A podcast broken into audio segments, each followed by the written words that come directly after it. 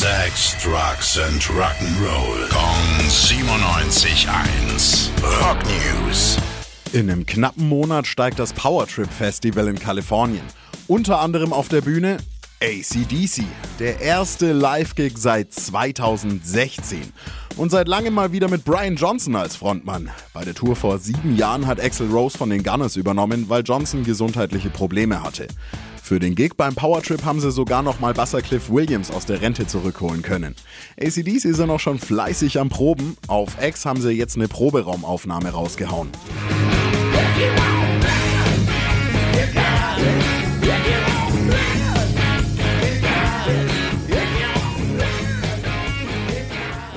Im Post dazu steht allerdings, dass Matt Locke am Schlagzeug sitzt.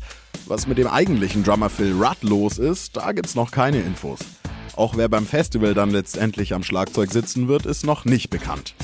Rock News. Sex, Drugs and Rock'n'Roll. Kong 97.1. Frankens Classic Rocksender.